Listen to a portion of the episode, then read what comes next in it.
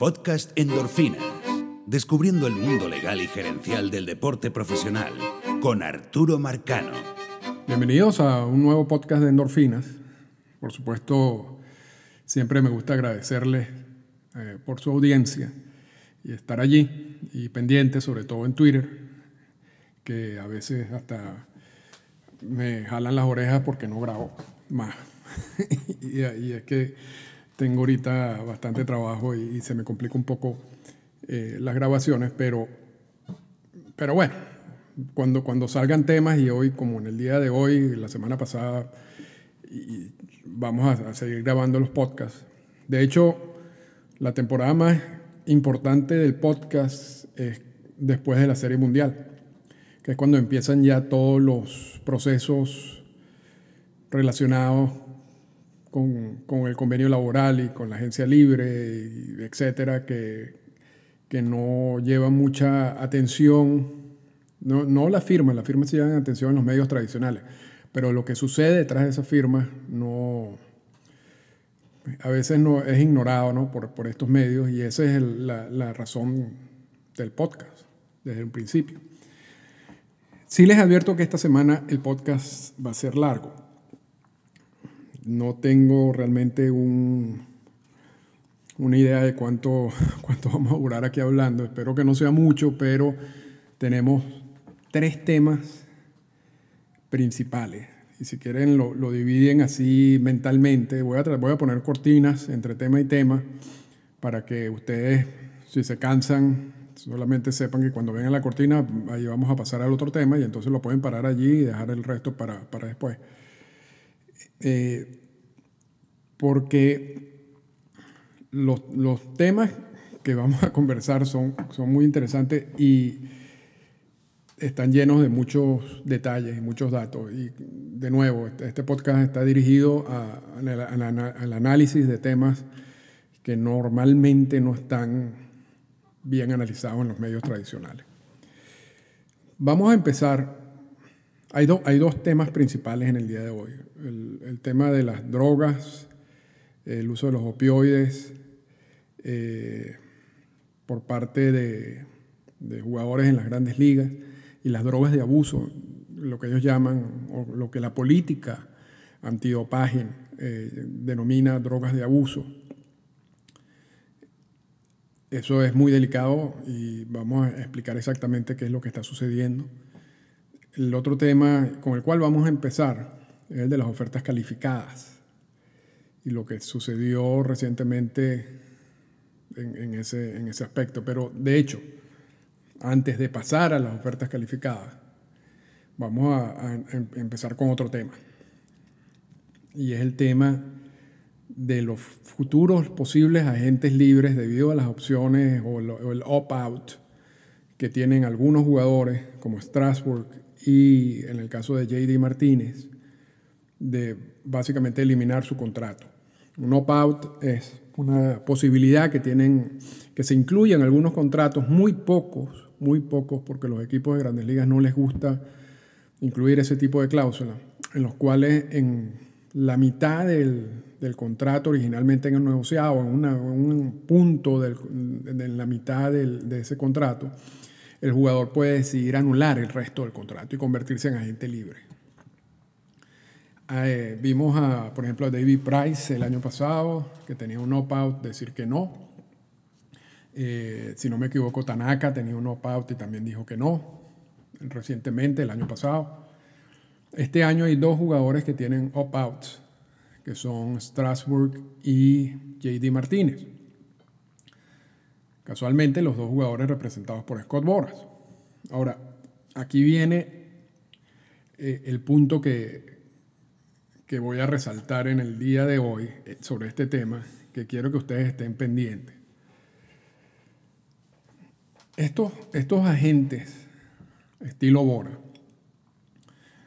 normalmente usan también a los medios de comunicación para generar eh, noticias y opiniones en relaciones a sus clientes. Hay muchos de estos cronistas famosos que uno lee con, frecuencia, eh, y que trabajan para las cadenas grandes, que tienen relaciones de amistad y de trabajo con estos agentes. Y a cambio de una primicia, a cambio de, de que la gente le dé información sobre alguna firma en particular, también les ayudan a generar este tipo de... Eh, a, generar noticias que luego generan un debate sobre algunos jugadores o alguna situación de algunos jugadores. Y eso, por ejemplo, cuando estaba ya terminando la temporada y, y, y empecé a leer dos o tres notas sobre el opt-out de JD Martínez, mi primera reacción es, por supuesto, esto no tiene mucho sentido. Ah, pues, ¿Quién, quién, va, ¿Quién va a hablar realmente del opt-out de, de JD Martínez? Sí, primero que el contrato es un contrato, no es, no es el mejor contrato, no es lo que ellos querían, eh, Boras y Martínez querían en principio cuando firmó con, con Boston, pero en comparación con las condiciones del mercado, condiciones que cada vez son más complicadas, es un contrato bastante decente, si se quiere. Entonces, ¿para qué Martínez se va a salir de, ese contrato. Cuando hay dos factores fundamentales que están afectando la, firma de, de, jugadores como agentes libres en estos últimos dos o tres años, que son la edad e incluso la versatilidad del jugador. Y vamos a eliminar, por supuesto, a los pitchers. Estamos hablando de los jugadores de posición esos dos puntos, en el caso de, de, JD Martínez, en, los dos años con Boston ha empeorado, porque tienen más edad y yo creo que cada vez es, más obvio que su puesto va a ser de bateador designado. Entonces, no es que JD Martínez, que tuvo una extraordinaria primera temporada y una buena segunda temporada, pero hasta allí, no es que JD Martínez ahora tenga mucho más valor en el mercado. De hecho, tiene mucho menos valor en el mercado. Entonces, ¿para qué te vas a salir de un contrato si luego lo más seguro es que no vayas a, lograr firmar un contrato parecido? Esa fue mi primera reacción cuando empecé a leer estas noticias que sí, del opt-out de JD Martínez. Después me entero, por supuesto, que Boras o sea, también empieza a hablar de Strasbourg y después sale en la revista Forbes tocando los dos temas. Y bueno, eso es parte del trabajo de Bora. Entonces no hay que, no hay que criticar a Bora. Y bueno, y la gente de los medios que se hace eco de toda esa información está bien, o sea, tendrán sus razones, pero uno como consumidor de toda esa información hay que tener mucho cuidado. Hay que tener mucho cuidado porque realmente mm, no se sabe, es más una estrategia de la gente que una realidad. Yo, no creo, sinceramente, que el mercado haya cambiado en dos años para favorecer la, situación de JD Martínez en estos momentos. Como lo decía anteriormente, el mercado ha empeorado. ahora, eso no quiere decir que JD Martínez no vaya a ejercer su o quizás lo ejerza. Quién sabe, Bora se ha lanzado varios errores últimamente, ha leído mal el mercado, aun cuando sigue siendo Scott Boras. No estoy diciendo que no pueda suceder. Ahora, lo más lógico sería que no, lo más lógico sería que no ejerciera ese opt-out que tiene en el contrato. En el caso de Strasbourg, que es otro de esos jugadores que tiene un opt-out, eh, o sea, que se puede salir del contrato a partir de esta temporada, o sea, cuando finalice esta temporada, luego de la Serie Mundial. Eso es un contrato incluso muchísimo más complicado del de JD Martínez. Hay una parte eh, diferida, unos pagos diferidos, casi por 20 años. Eh, es un contrato extremadamente complejo. Tan complejo es que yo ni siquiera estoy seguro si hay parte, hay una parte diferida, porque tú el OPAO, con lo que hace con el OPAO es que tú anulas el contrato. O sea, el resto del contrato se acabó, no existe. Lo que pasa es que en el caso de Strasbourg, él recibió un dinero con unos bonos de firma y recibió una parte diferida. No se sabe cuando si tú, en su caso, si ejerce el opt-out, si se elimina también todos los pagos diferidos que estaban estipulados en el contrato. o si allí hay partes de esos pagos que sí hay que pagárselos porque es consecuencia de un bono de firma, que simplemente se le diferió, fue el bono de firma, o sea que ya, ya tenía derecho a recibirlo. Eh, pero eso lo digo por, para que vean la complejidad del contrato que, que tiene Strasbourg. Yo no sé tampoco en su, en su, caso si vale la pena para él salirse de ese contrato en estos momentos. Eh, es un momento no solamente complicado de leer lo que es el mercado, bueno, no, no complicado, ya sabemos lo que está pasando en los últimos dos años y lo que va a pasar de aquí al 2021. Eso no va a cambiar porque todo eso está eh, impactado por el convenio laboral. El convenio laboral vence en el 2021.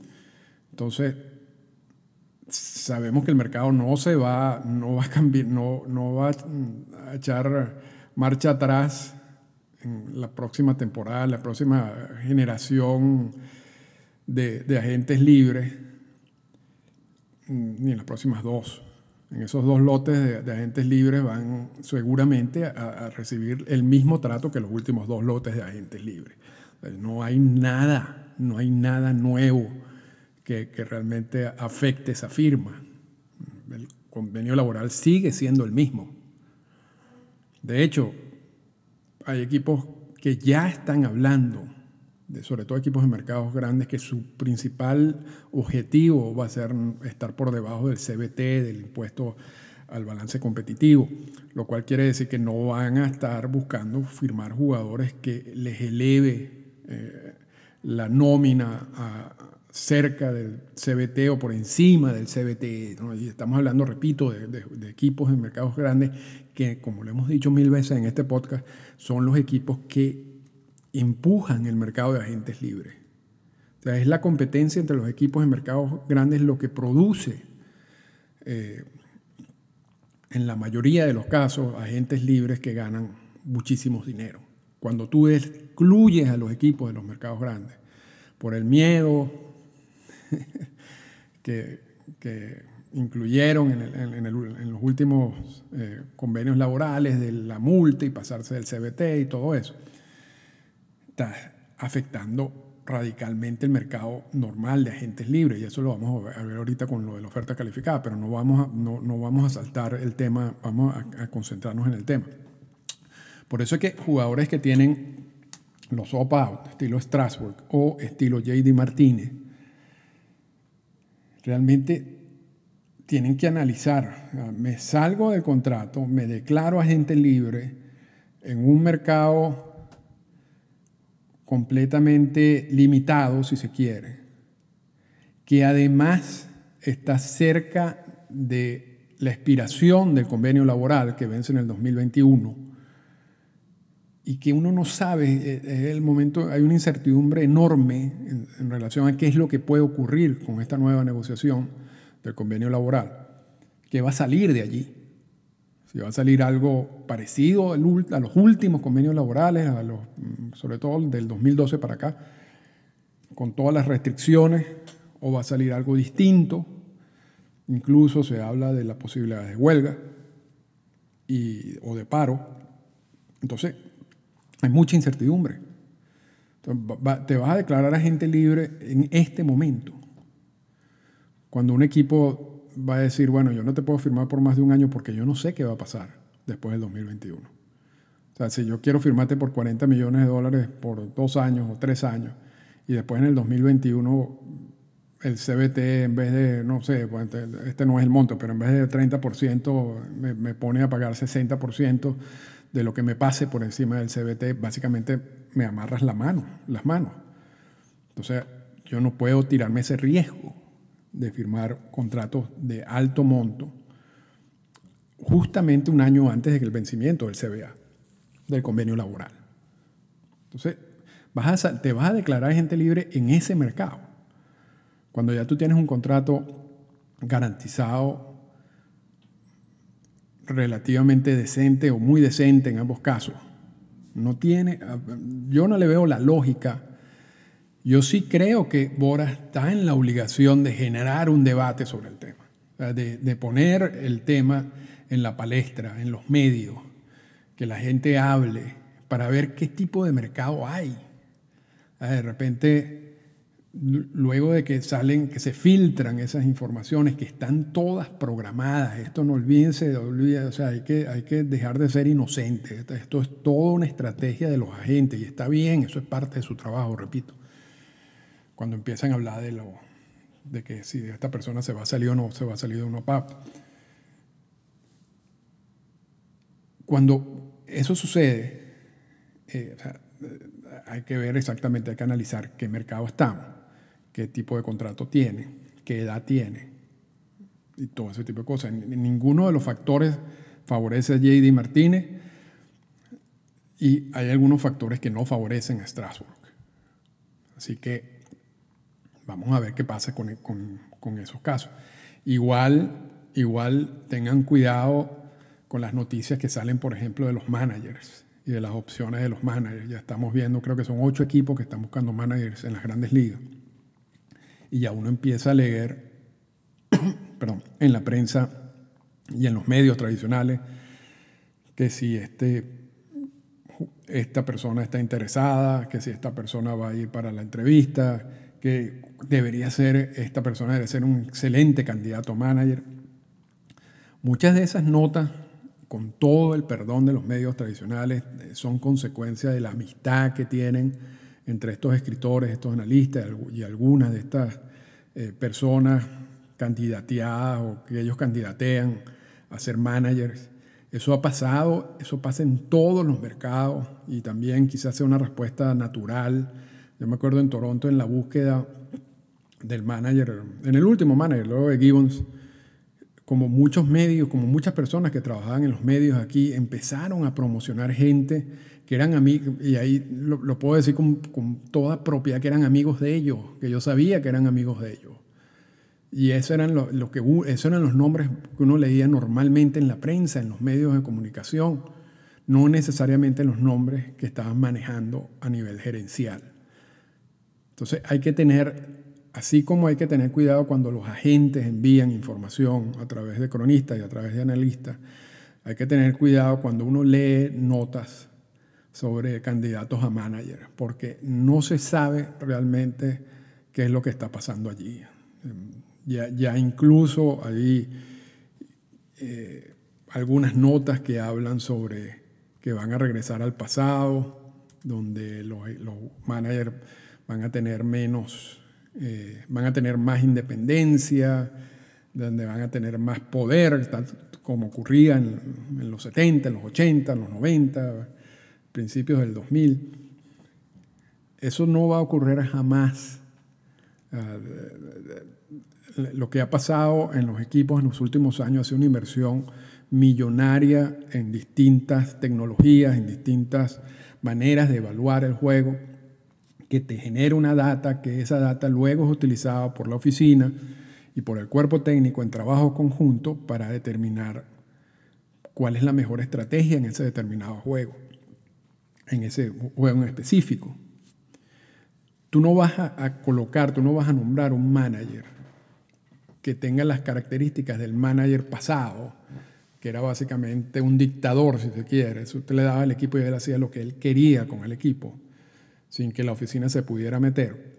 Porque antes pasaba porque no había la inversión que hay ahorita en tecnología y en producción de datos y todo eso. Pero hoy en día eso no es así. Hoy en día existe la inversión y es una inversión millonaria.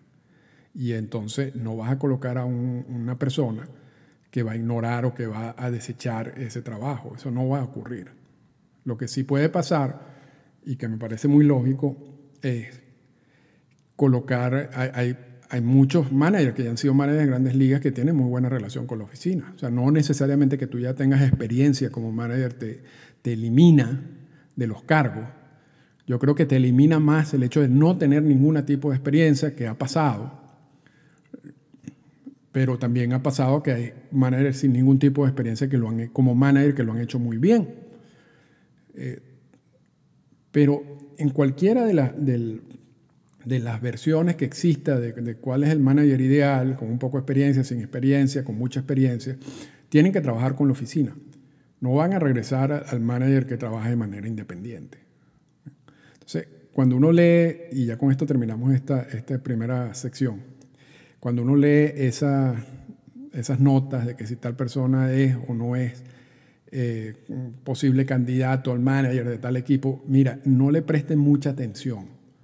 Puede ser que esa persona sea amiga de quien escribió la nota, puede ser que ese sea la, eh, el sueño de la persona que escribió la nota. No se sabe, hay que esperar a ver cuál realmente es la estrategia gerencial, ver a quiénes de los candidatos lo entrevistan, esa parte sí es importante seguir y luego cuando los ocho equipos nombren sus managers, entonces poder definir cuál sería la tendencia, ¿no?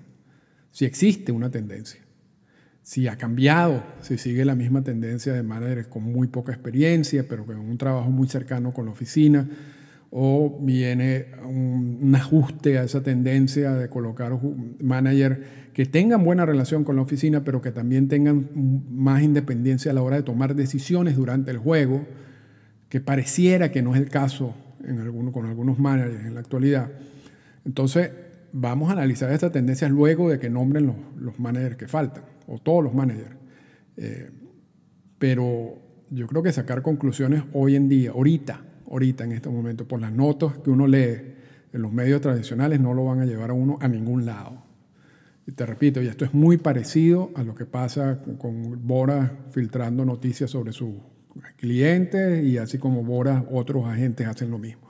Así que esto es un momento donde hay que tener muchísima atención de lo que uno lee, independientemente si vienen de los mejores cronistas, los cronistas que uno más sigue en los Estados Unidos. Todo aquí está involucrado, aquí hay muchas cosas involucradas.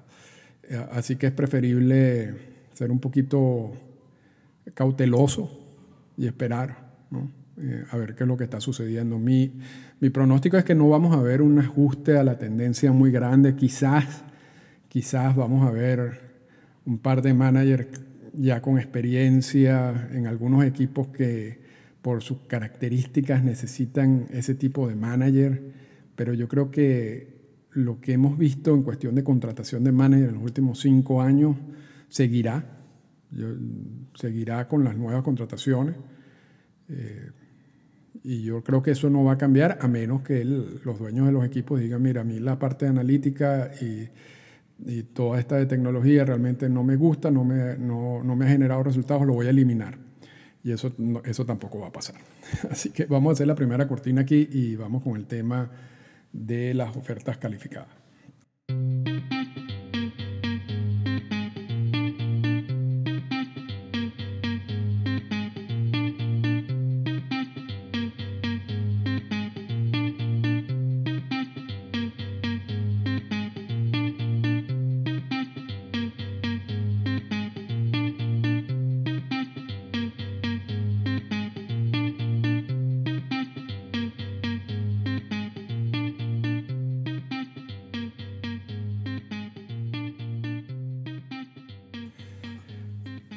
En la semana, el periodista Jason Stark publicó, déjame, tengo ubicado aquí, se me apagó la pantalla, una noticia interesante sobre la oferta calificada.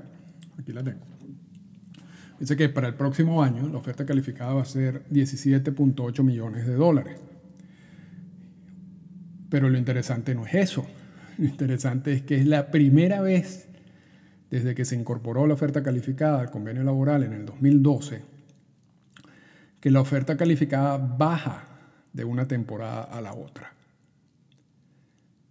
En el 2018 la oferta calificada fue de 17.9 millones de dólares y en el 2000 o sea, en el 2019, o sea, porque afecta, fue la firma para la temporada del 2019, fue de 17.9 millones de dólares y la oferta calificada para la temporada del 2020 es de 17.8 millones de dólares, una disminución de 100 mil dólares. No importa lo que sea baja la disminución, lo importante es que bajó.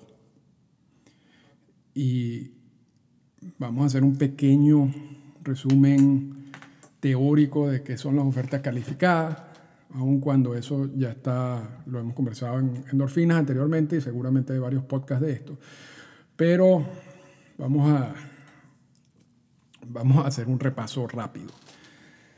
Cuando se incorpora la figura de agente libre en el convenio laboral en 1976, los dueños de equipo decían, bueno, para que yo voy a desarrollar un pelotero si después lo voy a perder en la agencia libre y no me va a generar nada a cambio. Entonces ahí empiezan a conversarse sobre los famosos sistemas de compensación.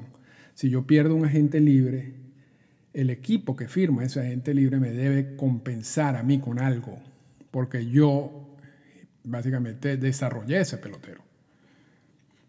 Y el sistema de, compensación y el debate sobre el sistema de compensación fue bastante caluroso, si se quiere, sobre todo en los primeros años, incluso fue una de las causas de huelgas y de paros laborales.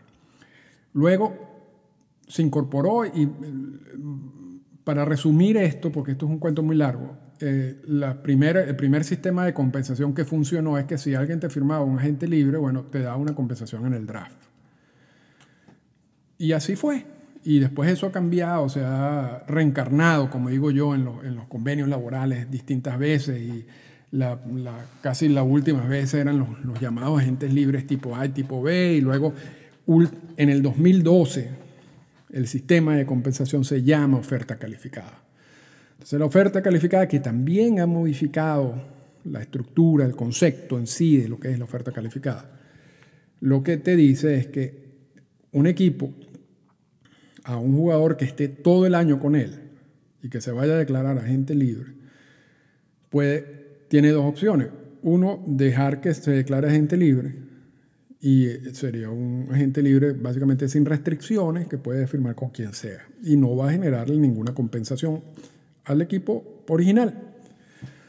O le puede dar una oferta, ofrecer una, dar una oferta calificada, un contrato, o la oferta de un contrato a estos jugadores. Y estos jugadores pueden hacer dos cosas. Una, aceptar esa oferta y, por, y, firmarían por un año, por una temporada. Y luego de esa temporada no pueden recibir otra oferta calificada. O rechazar la oferta calificada. Y si rechazan la oferta calificada, son agentes libres, pero con una restricción o, básicamente quien lo firme tiene que pagar un impuesto, si se quiere, por firmar un jugador con oferta calificada. Y ese impuesto es una selección en el draft, eh, una selección alta, la más alta de, las no protegidas que en estos momentos y con las características de, lo que se está haciendo a nivel gerencial en los equipos de grandes ligas es altamente valiosa. esa compensación tiene mucho valor. Entonces, el monto de la oferta calificada se calcula con el promedio de los 125 mejores contratos, los 125 contratos más altos. Y el promedio, ese promedio de los 125 contratos mejores contratos para la temporada del 2013, porque esto se introduce en el convenio laboral de 2012, pero la primera temporada donde se ve la oferta calificada en sí, en la, en la de 2013, el monto fue de 13.3 millones de dólares. Luego ese monto subió en el 2014 a 14 millones, 14.1, sube casi 800 mil dólares en el 2015 a 15.3, ahí sube 1.2. Después en el 2016 sube a 15.8, 500 mil dólares. En el 17 sube a 17.2, ya 1.4 millones fue la subida. Y ya aquí empezamos, lo que son 17, 18 y 19 y 20, si se quiere, a ver lo que lo que está causando la consecuencia del convenio laboral. En el 2017, que era de 17.2, luego el 2018 sube a 17.4, luego una, una, subida relativamente importante en el al, 2019 de 17.9 y después baja a 17.8. Esa es la oferta calificada para el 2020.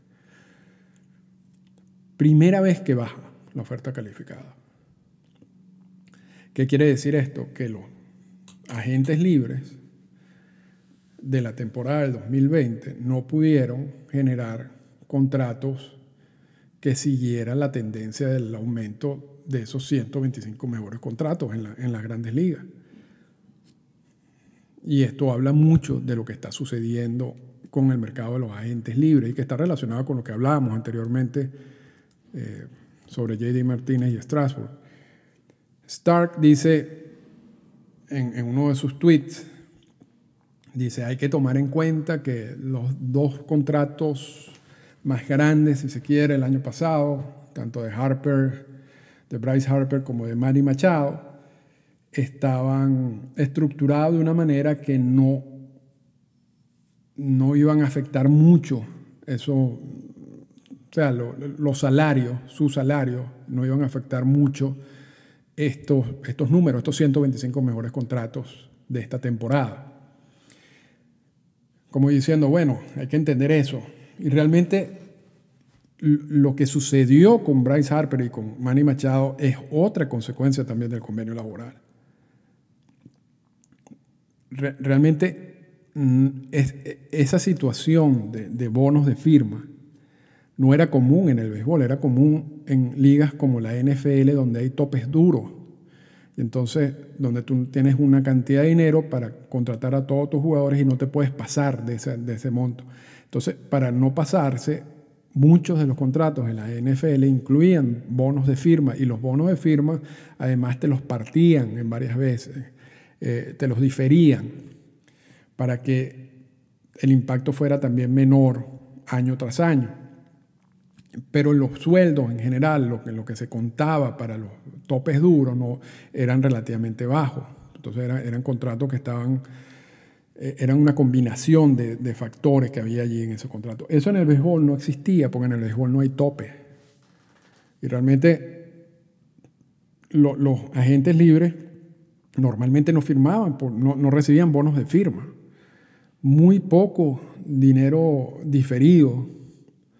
Era preferible recibir el dinero y después tú hacer lo que sea, la inversión que tú quieras hacer con ese dinero.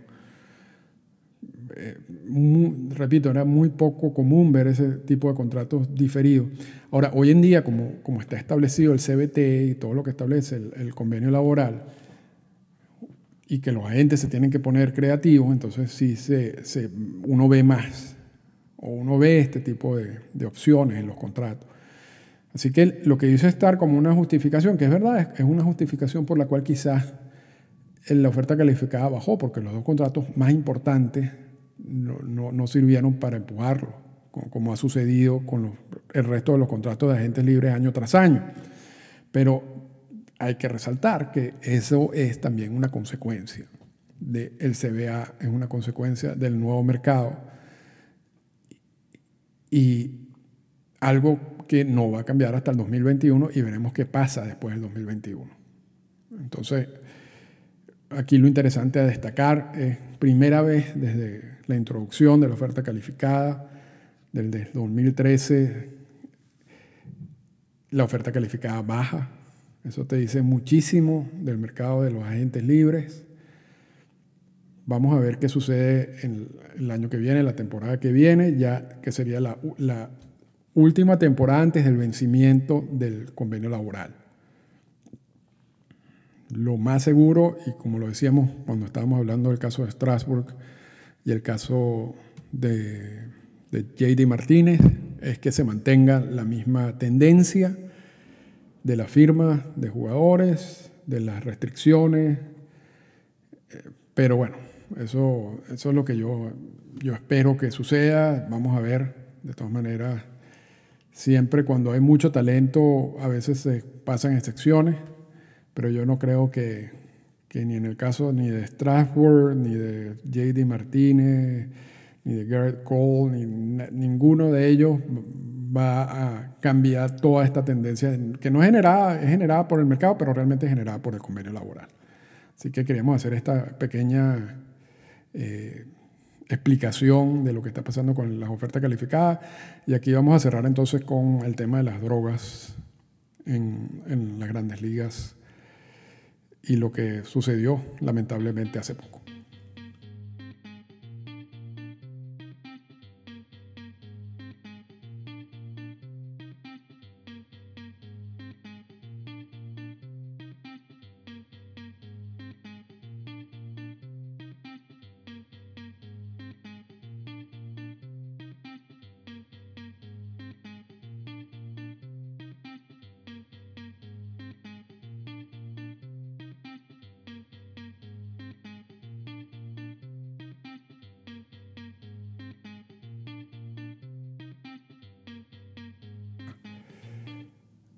Vamos a empezar diciendo que no es la primera vez que sucede una crisis de este estilo en las grandes ligas.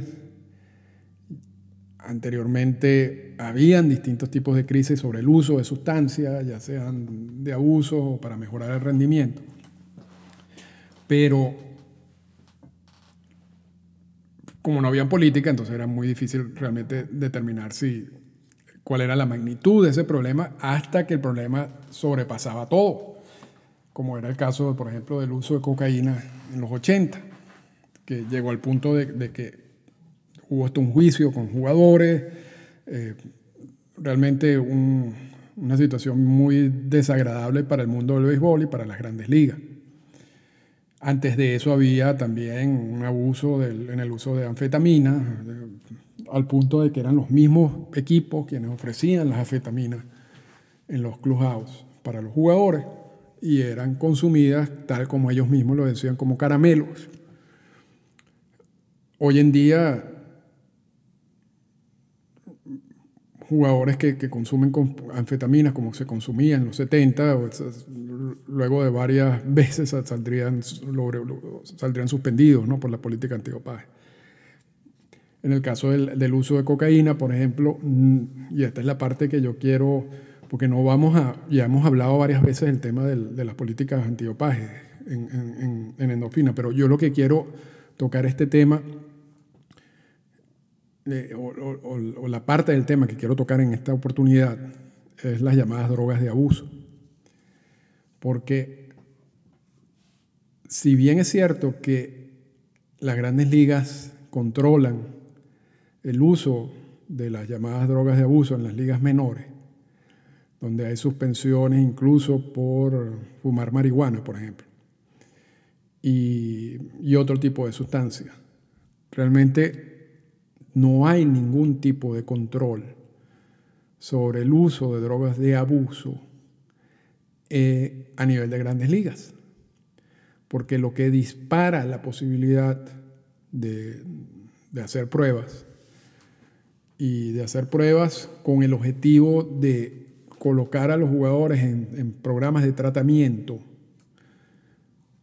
es, que existe una causa razonable y se le pone la carga a los mismos equipos y al personal de los equipos, incluyendo los médicos, a que si ellos consideran que existe la posibilidad de que un jugador está abusando de alguna sustancia, incluida en esa lista, entonces esta persona debe notificar a la, oficina del comisionado y con esa duda razonable, si se quiere, se inicia un sistema de pruebas a esos jugadores y luego, y luego, si salen positivos, entonces se inicia un proceso de tratamiento, no es un proceso de suspensión, es un proceso de tratamiento. Lo que quiere decir que hay una cantidad de, sustancias en la lista de drogas de abuso. Y voy a poner el caso particular de, bueno, por supuesto de los opioides, pero también de la marihuana, incluso cocaína, que nadie, y otras sustancias, estoy poniendo solamente esos ejemplos, que nadie está controlando. O sea, es posible que muchos jugadores, y lo más seguro, lo más seguro, porque eso yo creo que ya, ya básicamente eso no es una sorpresa, que muchos jugadores a nivel de grandes ligas fuman marihuana. Nadie sabrá nunca cuánto, porque no se le hacen pruebas. Y si, se le hacen pruebas y salen positivos, lo que se inicia en un programa de tratamiento que es privado, que tampoco, tampoco nadie se va a enterar. Pero, de hecho, en algunas sustancias, como por ejemplo en el caso de marihuana, aun cuando haya la, causa razonable del uso o la duda razonable, el sindicato y MLB realmente están ignorando hacer pruebas o colocar jugadores bajo tratamiento por, por muchas de las razones que involucran el uso de marihuana en estos momentos en todos los Estados Unidos y en otros países. El problema no es tanto el uso de marihuana en sí, el problema es que hay otra cantidad de sustancias que están siendo utilizadas en estos momentos que nadie sabe nada. Y, que la posición básicamente hasta ahora del sindicato y de las grandes ligas es no me quiero meter en eso. Eso es parte de la privacidad del jugador y ese es su problema. Mi problema es cuando está usando una sustancia que lo ayude a mejorar el rendimiento. El resto de las sustancias que, que estén consumiendo, que no sean para eso, a mí no me importa. De hecho, el uso de, de opioides, que son unos medicamentos para el control del dolor que generan una adicción bastante alta y que está generando una crisis de salud pública en los Estados Unidos, o ha venido generando una crisis de salud pública en los Estados Unidos en los últimos años, y que es algo que uno ve con frecuencia a nivel de jugadores en todos los deportes, porque existe la exigencia, si se quiere, de que el jugador esté en el terreno. a menos que sea por una, por una lesión que sea imposible que esté allí, pero, o sea, una fractura o algo así, pero cualquier tipo de dolor hay medicamentos para que ese jugador esté en el terreno y ayude al equipo y justifique el salario. Y eso ha sido así desde, desde toda la vida de las grandes ligas, y no solamente en las grandes ligas, en todas las ligas. Entonces, el jugador recibe la presión de que tiene que salir a jugar. Y a veces no está en condiciones físicas para hacerlo. Y la única manera que, consigue es a través del uso de este tipo de sustancias que lo ayudan, repito, a controlar el dolor y estar en play. Y, esto es, esto llega a límites exagerados. Hay, jugadores y sobre todo en lanzadores. Yo sé que hay lanzadores de grandes ligas que escuchan este podcast y yo creo que van a entender claramente lo que voy a decir. Y lo digo con toda, repito, con toda propiedad hay lanzadores que se quejan a veces internamente sobre algunos dolores en el brazo, sobre todo lanzadores que están en sus primeros años. Y la instrucción de, los equipos, del equipo y de los compañeros del equipo es sal a lanzar así. Porque uno, si te quejas mucho, vas a perder el puesto. O te vas a crear una etiqueta de una persona que no es suficientemente fuerte y dos, todo el mundo está lanzando igual. todo el mundo tiene algún tipo de dolor, eh, algún tipo de queja. Así que bienvenido al club. Tu responsabilidad es agarrar y cada cuatro días, cada cinco días, o si estás en el bullpen, cada vez que te llamen, es salir y hacer tu trabajo. Independientemente si tienes dolor o no. Y los mismos equipos dan este tipo de sustancia cuando ya llega a nivel de, considerar de que hay una adicción a la sustancia, entonces ya eso es un problema grave. Que hoy en día se llevó la vida de, este jugador y que también se comenta que hay varios otros jugadores de Anaheim, y no me extraña, otros jugadores de, de otros equipos que tienen adicción a los opioides. Pero en el caso de Anaheim, lo más importante es que a pesar que la política antidopaje básicamente le dice, yo no me voy a meter en el asunto de las llamadas drogas de abuso. O sea, que son drogas que no están dirigidas a mejorar el rendimiento de los jugadores. Existe sí una obligación en los empleados de los equipos de informarle a la oficina del comisionado si ellos consideran de que hay algún jugador que está usando este tipo de sustancia para que la oficina del comisionado ordene una prueba antidopaje para estos jugadores e inicie un proceso, ya sea de tratamiento o lo que sea. Cuando hay un dueño, cuando hay un empleado de un equipo que no da esa información al comisionado, está violando la política antidopaje y puede generar sanciones al equipo eso lo determinará Manfred en su momento, porque en el caso de Anaheim, uno de los que le daba los opioides a, a era el mismo, era una persona que trabajaba, un, empleado que trabajaba para el equipo. O sea, un empleado del equipo. Ya, ya, ya tenemos como una hora aquí, así que disculpe. Eh, por lo tanto, existía una obligación, de acuerdo con la política eh, antidopaje, de informarle eso al comisionado. No es en la época del consumo de cocaína, por ejemplo, en el caso de los piratas de Pittsburgh, que lo hemos mencionado muchas veces en, el podcast, quien le daba la cocaína a los jugadores era la mascota del equipo. O sea, no es, no, eso no es, no es anormal, si se quiere, que un, porque los jugadores establecen una, una relación de amistad, de confianza con gente que estás viendo todos los días. Y es a través de esta gente que consiguen a veces este tipo de sustancias. Y esta gente no deberían darle, esa no es la labor de ellos. Pero cuando lo hacen, como en este caso, esta persona que trabajaba para Anaheim, y no lo dice al comisionado, estaría incumpliendo lo que dice la política antidopaje. Incluso este empleado de Anaheim ya había estado en un programa de tratamiento porque también abusaba de este tipo de sustancias. Y eso es otro punto que hay que entender. El calendario, del, sobre todo en la temporada de las grandes ligas, es demasiado exigente. Casi no tienen días libres, muy pocos días libres. Algunas veces los días libres son días de viaje, existe una cantidad de cambios de hora, de horario, cuando vas de de una costa a la otra. Básicamente no tienen descanso.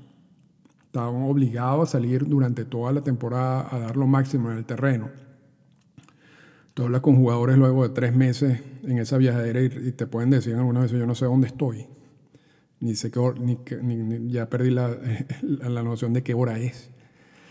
Eh, eso, más la presión que existe a nivel del equipo y a nivel de los fans de que, estén jugando y que estén no solamente jugando, sino lo estén haciendo al tope de su producción, genera una cantidad de problemas mentales y problemas físicos que muchas veces buscan a través de este uso de, este tipo de sustancias una, una, posible solución. Y se sabe, se sabe que esto es un problema más grave, o sea, más propagado en las grandes ligas y en otras ligas también.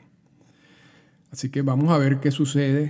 Pareciera que el sindicato y la oficina del comisionado están reuniéndose para emitir algún cambio en la política antidopaje que pudiera realmente no es tanto castigar a peloteros que, que estén adictos a este tipo de sustancias, pero sí ayudarlos porque esa adicción genera muchos problemas e incluso pueden generar la muerte. Entonces, vamos, seguramente, seguramente vamos a ver cambios en la política antidopaje en relación con las drogas de abuso en el futuro y eso lo vamos a analizar. Lo otro que quiero, con esto cerramos, ya sé que ha sido bastante tiempo. La política antidopaje tiene muchas fallas y tiene muchos huecos incluso en, la, en las sustancias para mejorar el rendimiento. y lo hemos sabido desde hace mucho tiempo, la manera como tú puedes usar sustancias para que no salgas positivo, el llamado microconsumo, el uso de sustancias que no están, para la cual no se le hacen pruebas y que también ayudan a mejorar el rendimiento. Si eso le sumamos toda esta crisis que puede haber por el, consumo de las drogas de,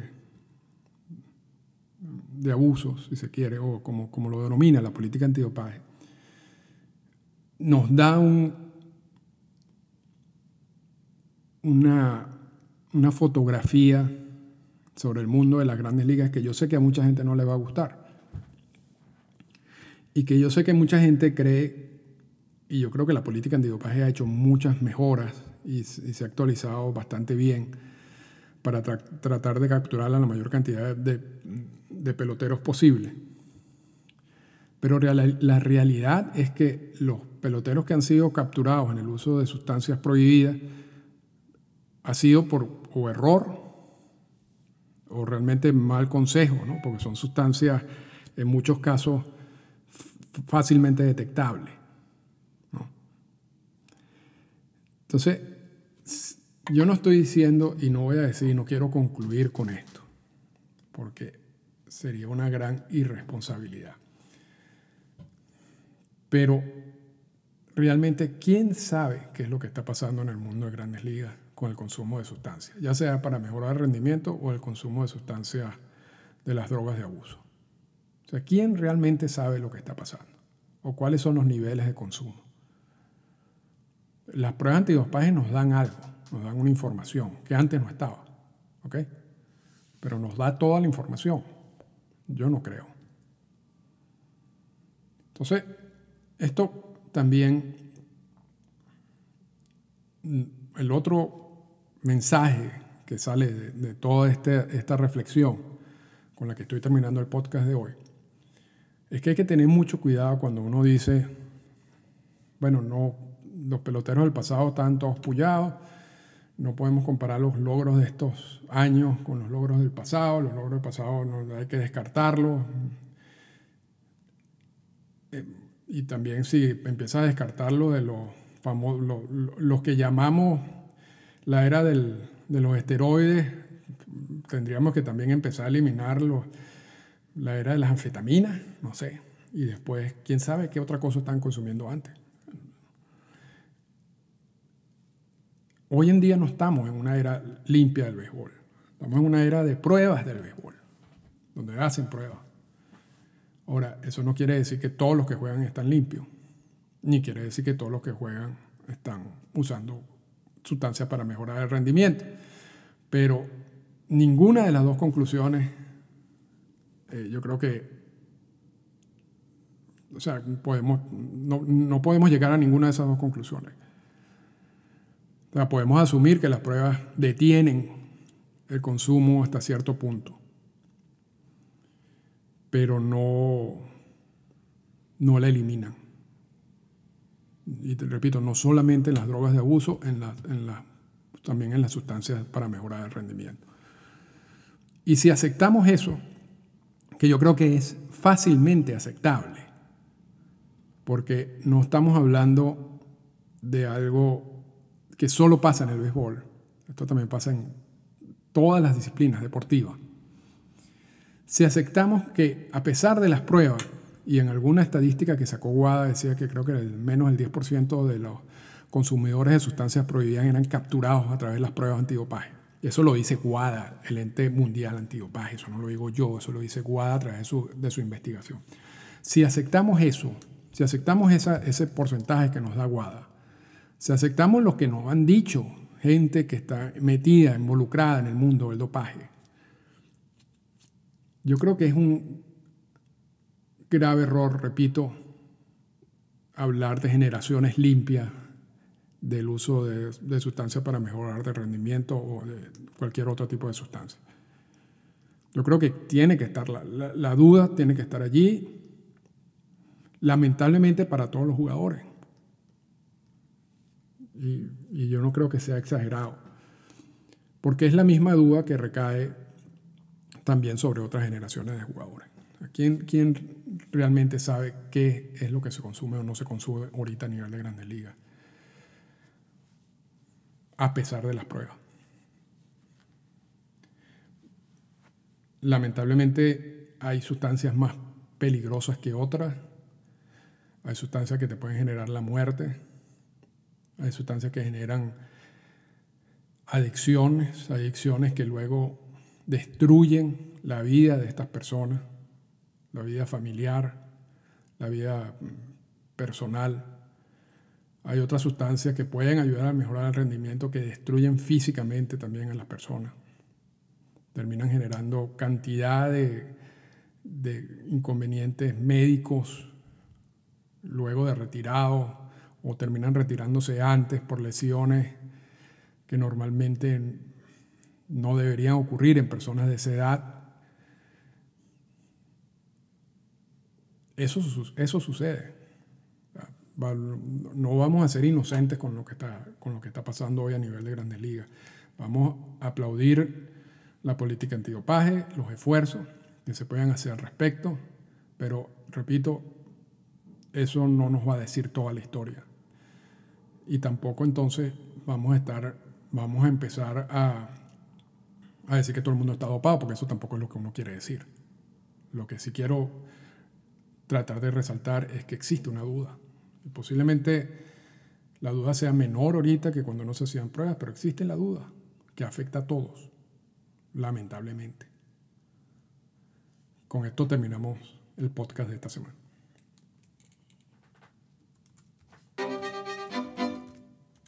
Esta fue una presentación del podcast Endorfinas. Para comunicarse con nosotros, escríbanos a las siguientes cuentas en Twitter. Arroba Arturo Marcano y arroba Endorfinas Radio.